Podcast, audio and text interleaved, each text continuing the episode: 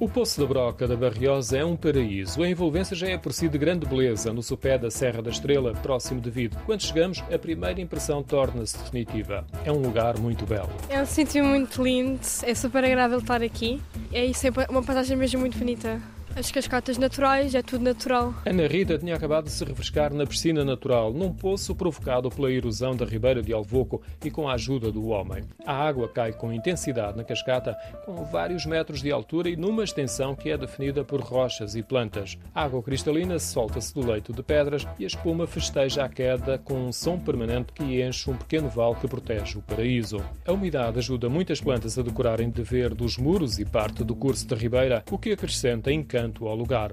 Na altura da minha visita, deu para descer até ao leito da ribeira, que depois passa por debaixo de uma ponta. Daqui vê-se melhor uma segunda cascata, mais baixa. Na parte superior é onde está o maior espelho de água, o Poço da Broca, e que é aproveitado para praia fluvial. Como a água vem da serra, além de pura, é fria. Um bocadinho, mas é muito agradável. É limpinha e é agradável estar aqui. Já é a terceira vez que cá venho. A primeira vez que vim, gostei imenso e estou quis repetir. A estrutura de lazer tem um parque de merendas e um restaurante com esplanada e vista para o Poço da Broca, apoios para um dia bem passado. Sim, nós vimos cedinho e passamos aqui o dia todo, dá para fazer aqui um dia muito bom. Também há ali um bar em que nós comemos alguma coisinha e depois ficamos passar cá a tarde toda. Costuma ter muita gente ou não? Depende, mas cada vez tem mais pessoas a vir cá, mais pessoas de fora, que conhecem mais o sítio. Na parte de trás do parque, há uma subida que nos leva ao outro espelho de água, antes das cascatas. Daqui temos uma vista de conjunto e a percepção de como as quedas de água ficam escondidas numa curva e depois obrigam a água a seguir por uma zona plana. Apesar de tudo nos parecer natural, aqui houve intervenção humana. O curso de água foi alterado para melhor aproveitamento agrícola. O universo rural sofreu, entretanto, profundas alterações e são poucos os campos cultivados. Apenas numa das margens do Poço da Broca